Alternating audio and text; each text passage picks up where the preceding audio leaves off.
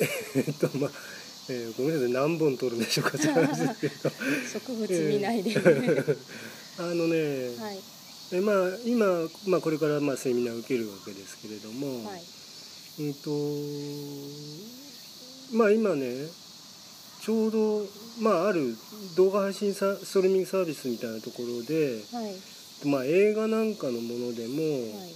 あのなんか倍速再生みたいのをはあどうやらあするえらしいんですよね。あの普通の一般に流しててる映画みたいのも、あはいはい。そうやって倍速で再生することが可能になると。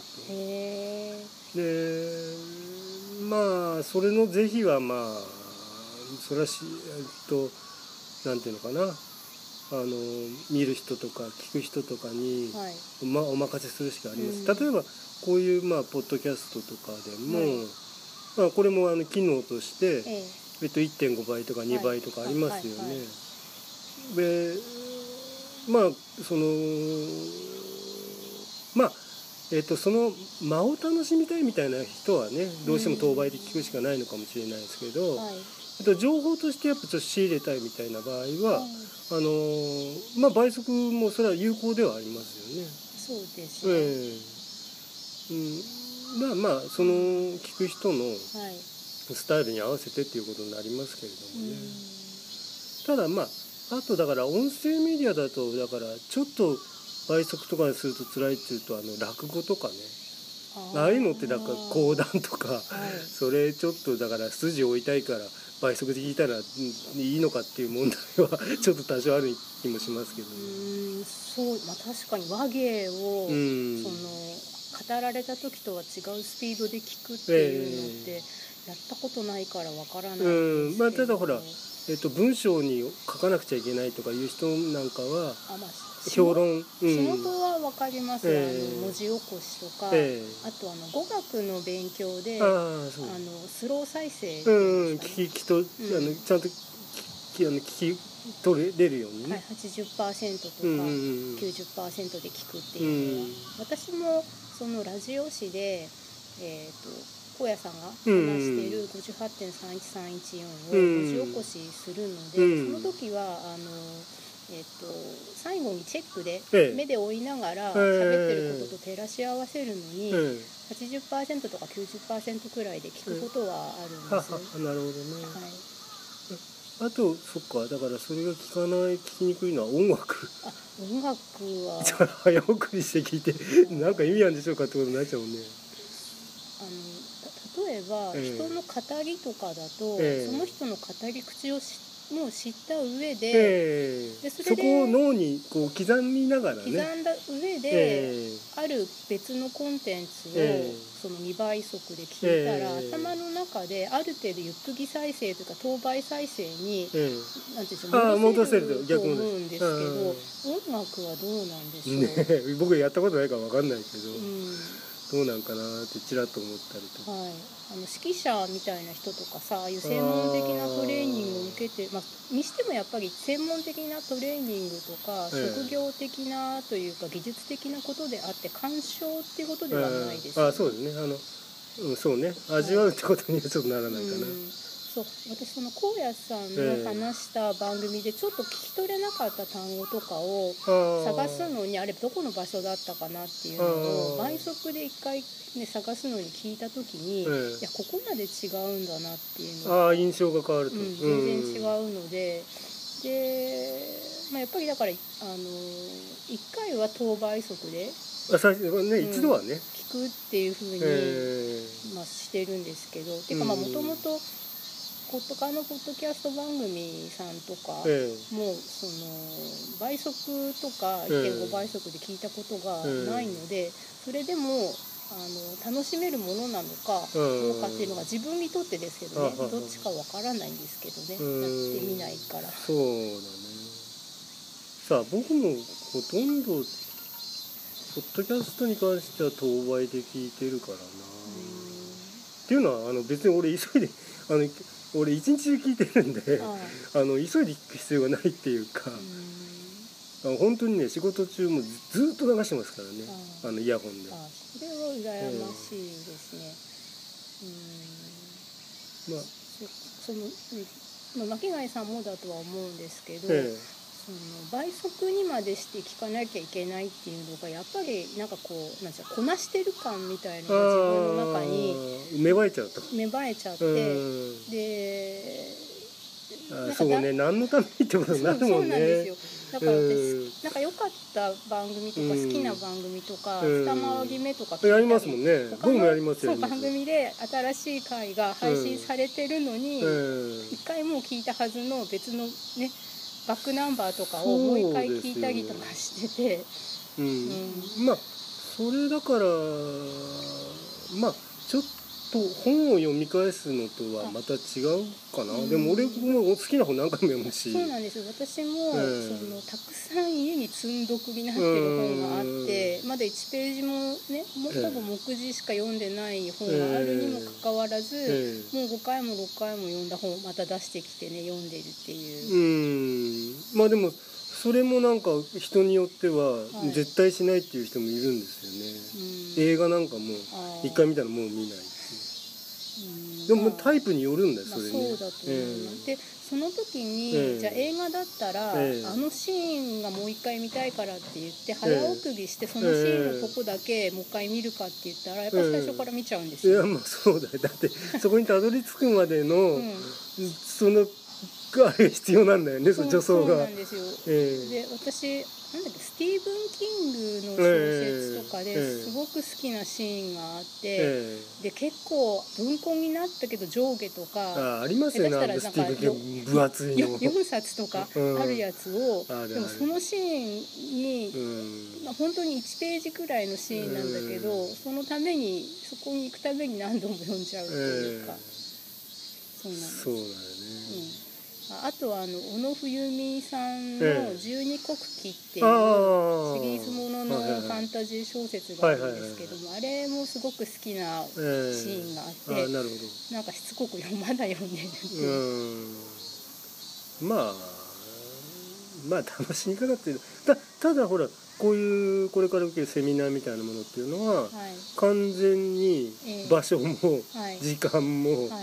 えっと皆さんと共有して、はいでえそうするしかないんですよね。その時間はまるっと過ごすしかないという。そうですね。なんか、うん。あのーただ、えライブほどではないと思うんですよ音楽の。うーんトほど一回性のものでもなく、うん映画館で上映される映画ほど、うん。その汎用的汎用的って言ったらちょっとおかしいけど、うんあのただのコンテンツの再実時間再生でもないああそうですね。ちょっと不思議な感じですあよあね。これはだからねうん。えっとうんとこのなんで参加してる感が強いっていう感じかな。あ僕はあのほら、えっと他にもそのあまあ大手町とかなんかはい。行きましたけど、はい。うんとなんつったらいいまあそのセンセミナーのへの参加っていうのってその話者のはい方のリズムがはい。非常に自分の中に入ってくるんですねあれね。だから同調、うん。同期感があって、うんうん。でなんていうのかな。あ多分ねだ例えばじゃあ寄席に行ってあ落語を聞いたりしたりするのとかなり近しいものがあるうんかもしれませんね。すね。でそのだからなんかすごく参加してる感が自分の中にこう芽生えるっていうか、あまあそうなんですね。だからえああいう劇場空間の、はい。あのーなんていうのかな表現っていうのって、はい。うんと必ずしも演者の方だけが作るかというとそうではなくて、会場全体で作っていくっていうことになるんですよね。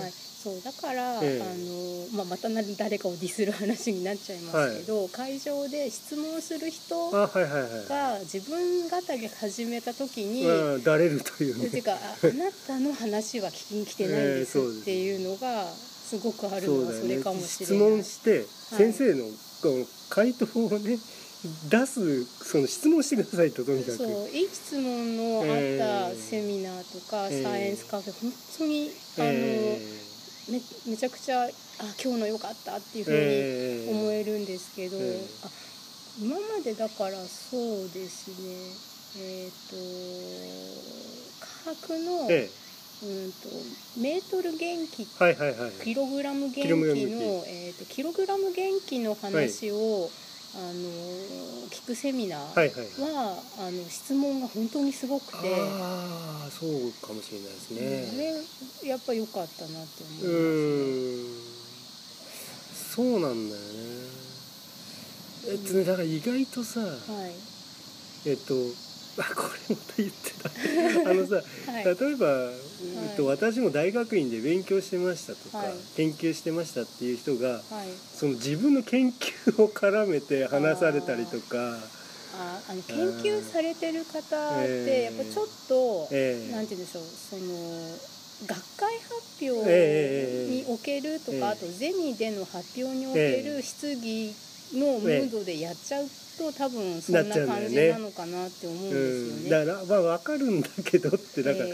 それあなたの研究僕知らない知らないんですってまあ、でもそれはその、えなんていうの科学者の方たちのお作法としてはそれがありっていうかむしろそこを話してもらわないとそのどういうことを尋ねられてるかは相手のバックグラウンドがわからないうんと答えにくいってことに対するなんか一つのテンプレートなのかなっていうどこの誰ともわからない何の背景の人がわからない人が質問された内容どこまで答えていいか分かんないもんね。そうそう何その人とどこら辺が共通の背景か分かった方が答えやすいっていうのが学会の作法としてはありだと思うんですけど多分ね。だけどあの一般向けのやつで、うん。うん、ああとねあのサイエンスカフェで、ええ。あの遺伝子組み換えの話とか、え。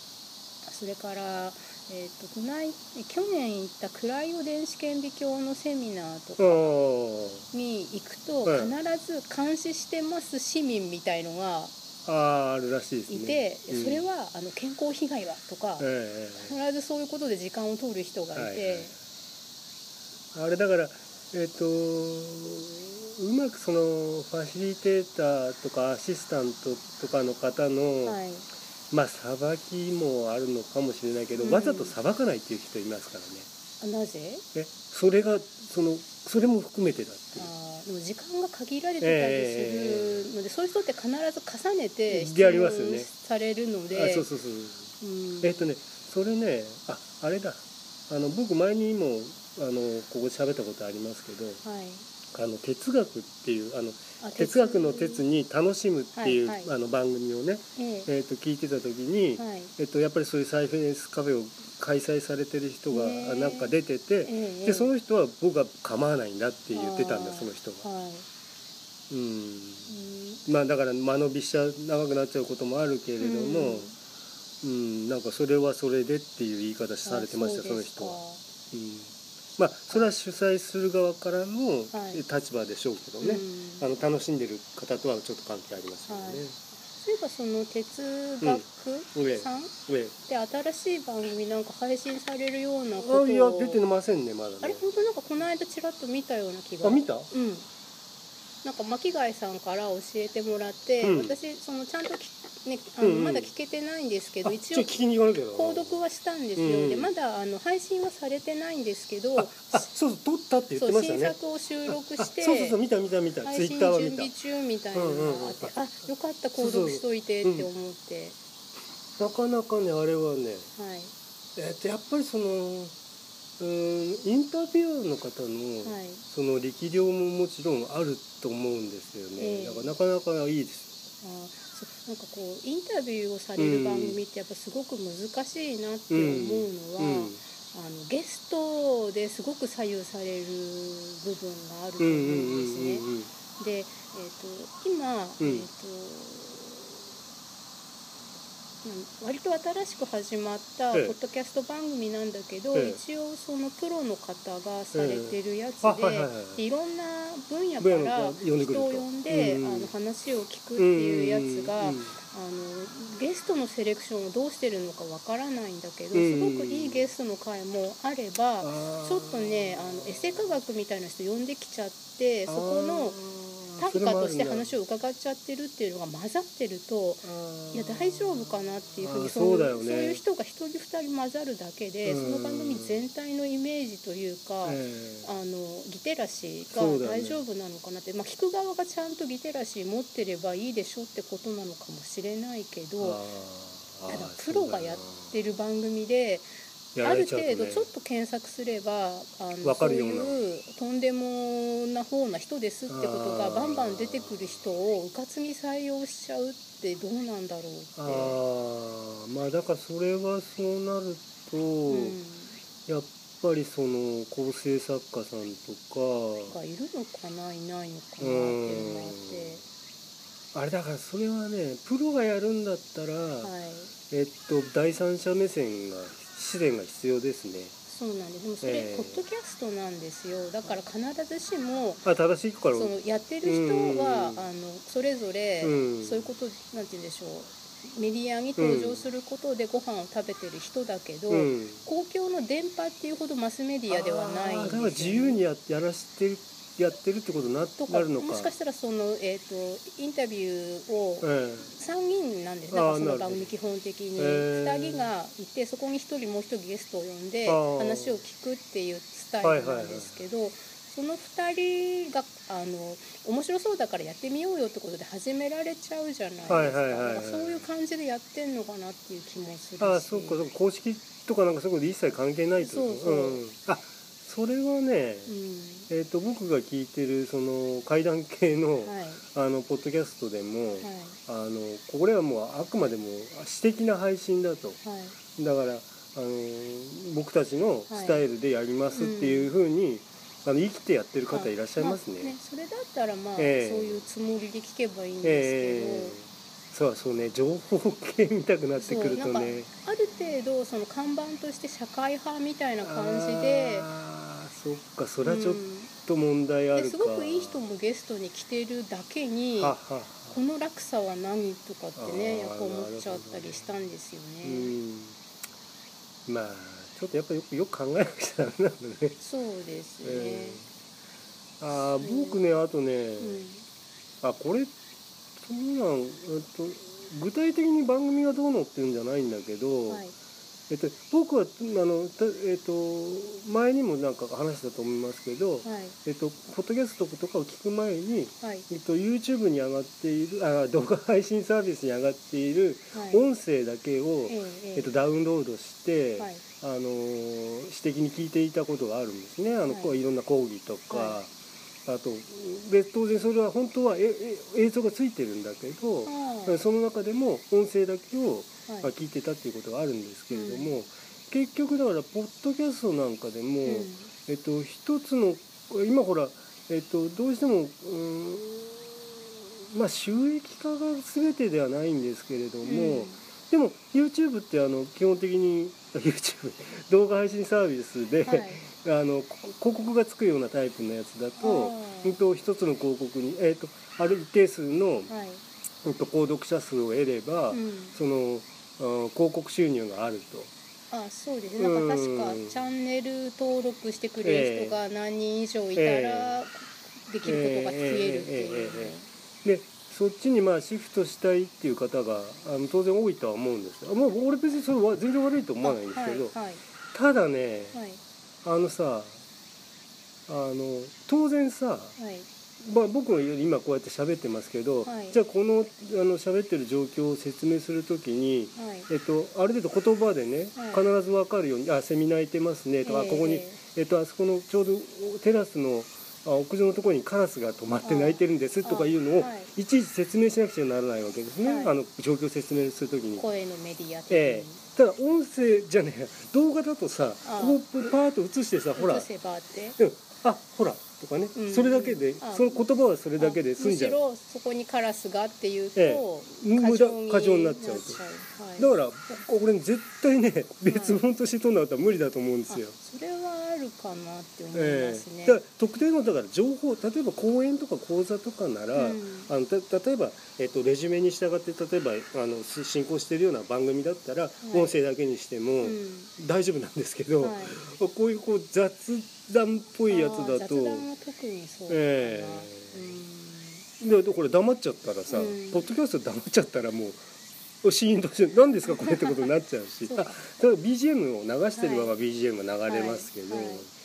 そっか。うん。あのあ情れ報うん。の過不足っていうことっえて人にええ。なんかあの余計な負担をかけるっていうんですかね。はいはいはいはいはい、うん。あそうだよね、うんあの使わなくていい。あの気使わなくちゃいけなまあくなっ気を気をというかあのリソースというんですかね。え。あのうん。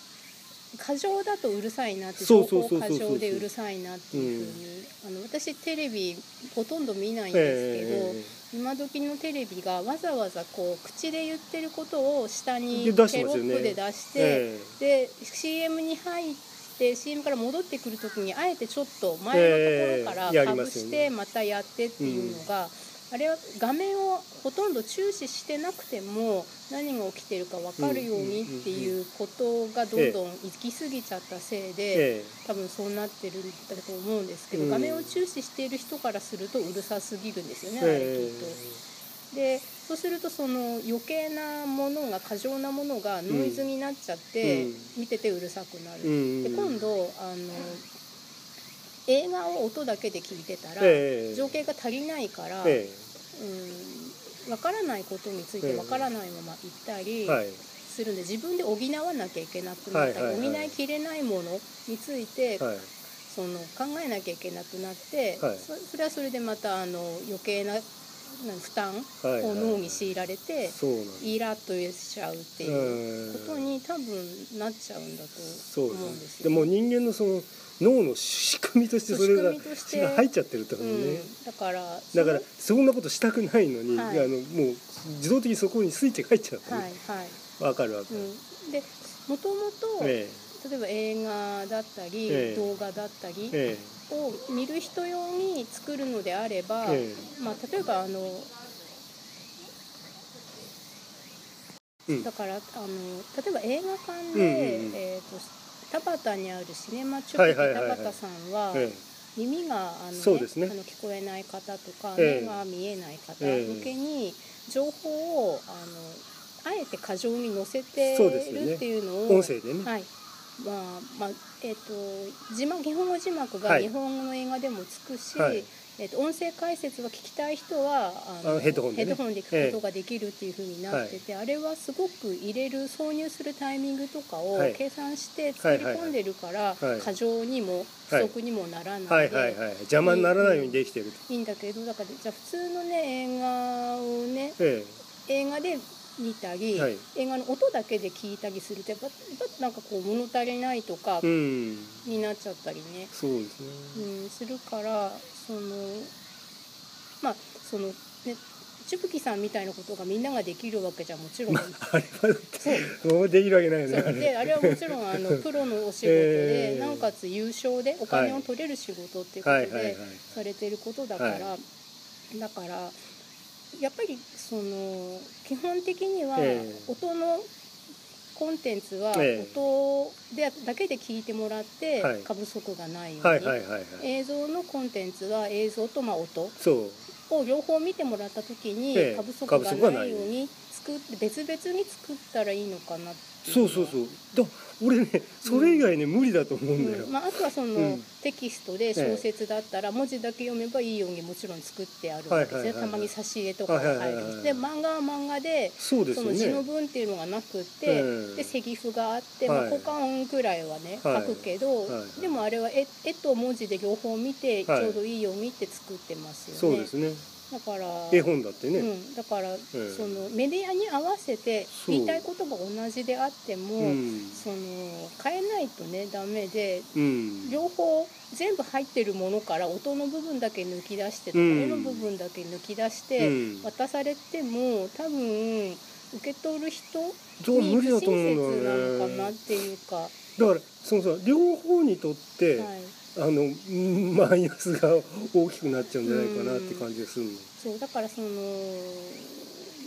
まあものにもよるのかなとは思うんですけうど、ん。雑談なんてね。雑談は無理だと思うんだ、うん俺だって自分で作るとして、はい、あの無理だもん。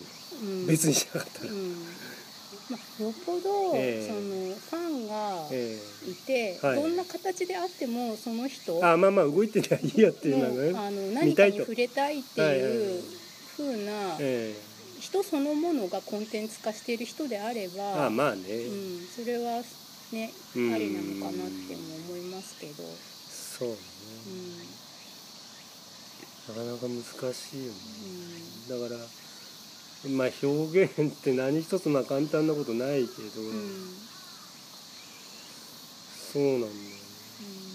その後でやっぱり再生するものって、はい。再生する時はい。にそこに自分はもういないので、はいはい。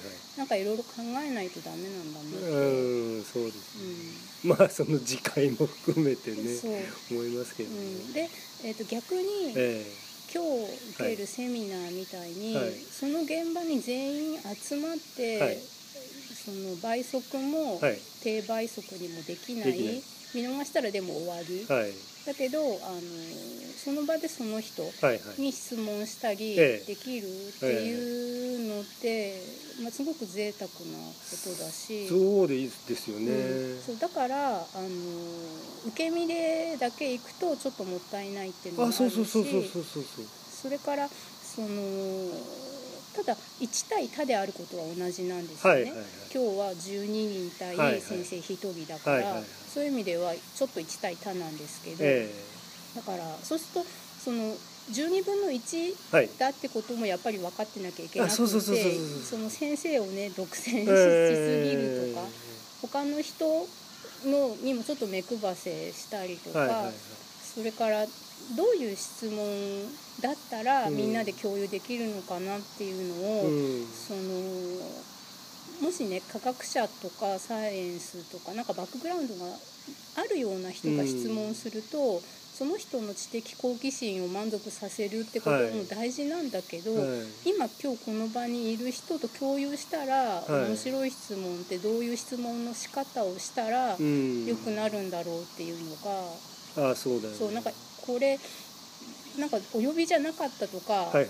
なんかこうなうちは受けみたいにうん分かってる人だけが質問して自はい。分つまんなかったっていうとこういうイベントってどんどん縮小していっちゃうと、まあ、縮小しなくても、うん。ただ毎年なんかやって新しいよく分かってない人がやってきて、うん。来年はもう来ないうん。とかになっちゃうから、あ俺でもちょっとねあのね、はい。まあ何個かだってさうんと大きいセミナーになってくるとはい。えっとまあ一応えっとえっとセミナーの中でも質問を受けて、はい。で終わってから、ええ。あのもうちょっと質問も受けられますよっていう時間を設けてくださる方が多いですよね。はい。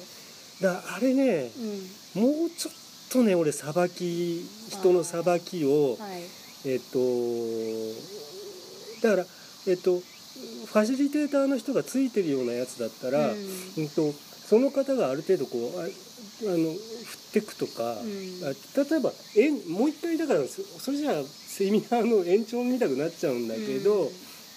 えんえっと、順番に並んでるんじゃなくて、もうちょっとこうわえっと、うんうんもうもう次の方がええ。他にもいらっしゃるのでっていうふうに切ってくれる人ね、ええ。うんなんか先生は先生の方から言い出せないからでも私もちょっとね それ言われるとドキッとして結構ええ先生を終わった後にええ。長めに捕まえて話してたりとか、ええ。いやすることだからそれはさ、ええ。っと、周りにいる人がその見えないからそうなんで、うあの例えば円になってたりとかあー。でこうやってこうやってって、うん。こう中心に先生がいてってはい振っていけば「はい。はい」ってながらなってってそうすればあの、うん。質問者側もこの人数を見てあどんくらいその独占していいもんかっていうのは自然とわかるんじゃないかと思うそうですね。なんかその本当は先生にマネージャーがね、いればいいんですすそうなんです。会場の人は、うん。その一回閉めたとこで自分の仕事終終わわった感じになっちゃって、うん。あとは先生のボランティアになって先生は対応してるとその他の人、うん。ねうん。にまでなかなか分散できないからやっぱり芸能人みたく、うん。あのいてでうん。それであのあんまり長くなりそうだったら「うん。あのすいませんが」ってことでね、ええ声かけるとか熱中しちゃう人にはね。ええうんだうん。そうなんあでもさ俺、うんあ俺が一回大手町だったから見たのはさ、はいはい。えっとさ真正面に席取ってて、はい。で終わった後に、うん。そそ先生目の前にいるからさ、はい。座ったまんまもう延々とその人が質問しているっていうさなんか非常になんか見苦しいというものを見ましたけどね。そうか。なんか研究者同士とかだったら、ええ。今ここでじゃなくって、ええ。後で連絡すればいいのになって思ったのはその大手町でもありましたね。あのうん、と会場に来られてて、ええでそれで終わった後に先生のとこに行って、えで私どこそこで何々の研究をしている何々でございますっていうふうに名刺を先生に渡してらしてでもそれだったらあの後日ね、そうだよね。うんまあ、名刺だけ渡してそのままいなくなってねで後日あのご連絡させていただいていいですかってだけ言って、さよならっていうふうにすればいいんだけど、そうじゃなかったから、うん。はいそのままそこで話してるんだったら。そう。それがだから 実時間消費の怖いとこね。そうなんですよ、えー消費者どんどん消費されてしまうと。うんうん。うん。あでも俺あれはよくないと思うんだ。俺どうなんかね俺昔からね、はい。なんていうのわーって人がたかってると、うん。なんて遠くから離れて見ちゃうっていうタイプだったから、でもこれ割といろんな現場で共通じゃないですか、あーライブハウスでライブ終わった後に常連のお客さんがバンドマンのとこにいたりするようなこととか、ああそうだよね、うん、あとそのギャラリーとかで作家さんをずっと捕まえちゃってる人とか、うん。そうね。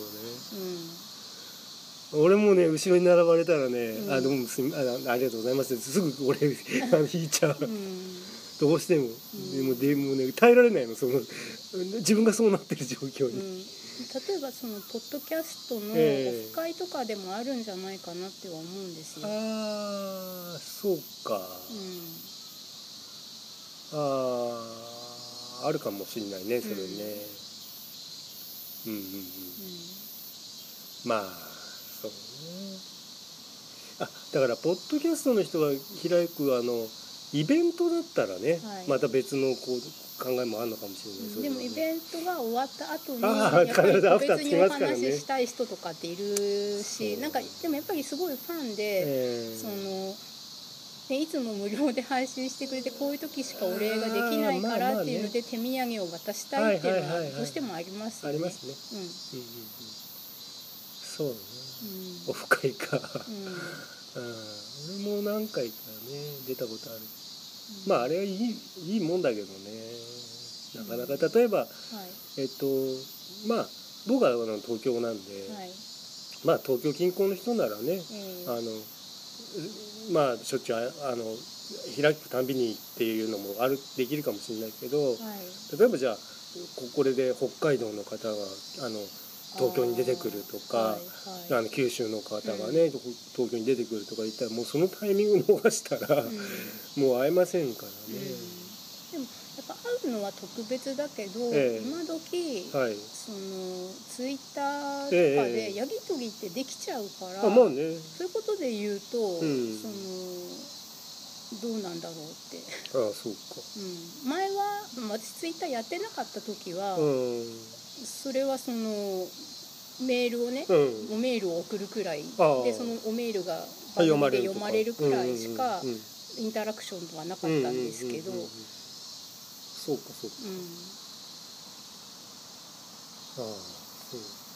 あああれ？これなえっとうーんまあまあ僕もその番組ポッドキャスト番組とかってどうしてもほら意外と距離感がこうなんか近く感じるもんなんで あの発信側とその受信側。あ受信側は特にね友達みたいななんか思っちゃうよね、なんか会ったことないのに、声聞いてるとさ。声っていうのがうん。人柄と直結しているような感じを受けがちなのかなって思うそうですね。なんかそういう意味でもその倍速とかで聞くあことってー。どうなんだろうって思うんですけどね。人柄ではなく情報の受信っぽくなっちゃってね、うん。まあうんまあだからそそうしたいっていうことなんでしょうね。その倍速とかでこういっぱい聞きたいっていう人は、うん。もう情報としてとにかくたくさん入れたいと、うん。あのね。そうどっちかっていうとその鑑賞っていうよりは、うん。あのそうじゃないかなっていう気もしますね。うん。でだからほらうんとさやっぱりほらえっ、とね僕ここのとこ聞き始めたポッドキャストとかでも、い。お便り全然来ないんですって悩まれてる人が あのん。どうかそのなんだあーまあ iTunes だったらまああのレビューをねあしてくれませんかとかはいね、はい。でもうハッシュタグも、うん。もうさひなんか 拾い集めて、はい。あのうんまあねポロポロっとね、はい。っていうとどうしてもさやっぱほらうん。応援したくなりうんファンの番組の場合ね、はい。で例えばうんとまあだからそう難しいそのねそのどんくらいしたらいいのかっていうのもさ、いくらくださいとはいえうーんまあそれは取り上げてもらうんたら僕も嬉しいからするけどね。はいでだから。なかなか難しいよな。どんくらい？の距離感でそのこっちから行っていいのかっていうの。私自分では聞いてないんですけど、うん。悩み相談系の番組ってありますよね。はいはいはい。あれああいう番組だったら、うん。悩み事相談が来なかったら番組にならたないいからそれは欲しいかなって思うんですけどうん。そのなんだろうツイッターとかをもしやってなくて、うんポッドキャスト配信されてたら、ん。あの配信したタイミングに、うん。例えばその告知うん。のツイートもないわけだから、そのレビューとか星だけが聞いてる人がいるいないってうんいうことになっちゃうんだと思うんですよね。うん。だけどその、まあ、今いろんなメディなんてやり方で配信できるみたいなので、はいそのネギとか。あはいはいはいもういっぱいあるよね。うん。だけどやっぱ一番手応えがあるのは多分ツイッターなんだと思うんですよね、はいはいはい。少なくとも「いいね」っていうふうにああまあつくあからね。のまだ聞かなくてもブックマークみたいな意味であっても、うん。後で聞くのにって言って配信ししましたっていうツイートに「いいね」とか。俺あれ大体俺聞く前につけちゃうんだよね、うん、あ配信してくれてありがそうそうとうの意そう味でねあそうあ今日あ気がつきましたよってそうことで。そうそう。だからそうすればいいのかね。でもそうじゃなくてやっぱり何か言葉で感想とか聞いてますっていううん。入って手を挙げてくれる人がいたら嬉しいってことなのかうな、ん。なかなか難しいよ。だからはい。でほらそのこう配信しましたツイートにコメントしていいもんかとかさ。あまあ、聞いたらコメントしたらいいのかなって思うけど。なんかねむずあのほらまあいうんとほらば えっとまあ俺もまあ俺あんまりその呼び込みしないけど、はい。でまあメールもくださいともまあまあ一応はそういうこといちらっとは言うけど、うん、あのさあのやっぱりさまあ配信してる方って大概やっぱりその反応がもうきたいから、はい。えっと、最後の番組の最最後に大概、はい。えっと、ハッシュタグ付きのコメントはこれでとかはい。ハッシュタグでで G メールはこれですとかね、あの紹介してる番組が多いです。そうですね、まあ、定型ですね、ええ。その自己紹介を毎回冒頭に言って、はい。でこういう番組ですっていうことね。後にそのレスポンスはここへっていうのは、そのまあ、ラジオとか、うんうんそうだね。番組の体裁として、ええ。まあつけるもんっていうことはあるのか、うん。俺みたいに構わないの方がめんど珍しいってことだな、うん、まあさはい。ただなんていうのかな。なんかまあ話したいことがあってはい。でまあ興味あることについてただ話したいと。はい。そういうスタイルだからね、ええ。基本的に。ここ行きたいと行きたいセミナー行って、はい。うん。でも一人喋りはやっぱり大変だったんですよね、一人喋りはねだからやっぱね話題にっていうかさはあんまりなんかさ時事ネタばっかりやってもしょうがないし、いはい。で思い出話って言うと自慢話みたいになってきちゃう時もあるはいし、そうです巻貝さんは自慢できることがたくさん。い、やいやいやいや、うん、失敗談だけどね、うん。うん、だから。まあ今のはちょっと冗談ですけど、はいやっぱり対話で話すことで深まることはあると思うんそうなんだよ。ですよね。気が付くこともあるし、はい。でうんと思いもよらない結論が出ることもあるしうん、ね、私も巻貝さんとこの、ええこういうふうにお話しさせてもらうのが初めて、はい。やっぱ自分だったら思いつかなかったようなことが、ええ。でも結局喋ってる自分から出てくるっていうのがちょっと面白いなって思っていて、うんとだからそうなんだよね。だから会話ってさはい。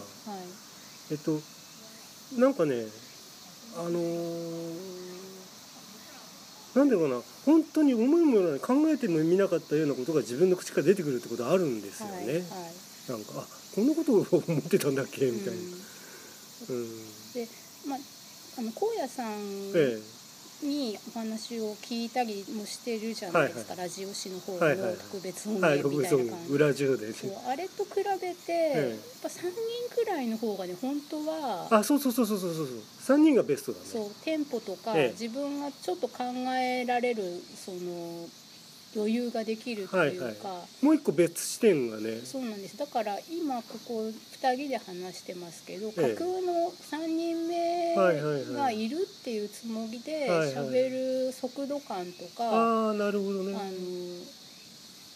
のそこにだから相手にこう間を作っていくみたいな感じか。がなんかちょっと世話しないなっていうか、あんまり考えないで喋っちゃってるなっていうあのがーそうだね。2人だとあってはいはい大家さんがいた3人の会あーちょっとゆったりしたリズムがね。あの時の方が良かったなっていあそうですね。まあ、議題にもよるんだと思うんですけど、だから、まあ、この後ねえその巻貝さんとこういうお話をどれくらい続けていけるかわからないんですえけど、えなまあだってさ少なくともさ、セミナーがあれば、はい。まあ年一はできんでしょ、まあまあ 年一になったとしても、でだから、ええ。あのーもう一人こええこにいるつもりではいはい。話すと聞く時も聞きやすくなったりするのかなっていうのが、う一呼吸ね。う、ん、いいのかなって。まあわからないですけどね、うんただ自分で聞き直してみてそうかなって思ったので、うん。まあだからそういった間みたいなものってその音声コンテンツは特に必要なんではい。やはりそのなんていうのかな。あんまり使い回しちゃうとさ使い回しっていうか、まあうん。初めから音声向けのええ間取りでやってなかったり、はい業者でやってなかったりしたはい。りすると、うん。あとは倍速に聞いちゃったりすると。そうだよね、うんああまあまあ大体こんなとこかな、そうかな、そうですね、うん。はい。じゃあまたあの取れることがありましたら、はい。あ今日はお疲れ様でした、はい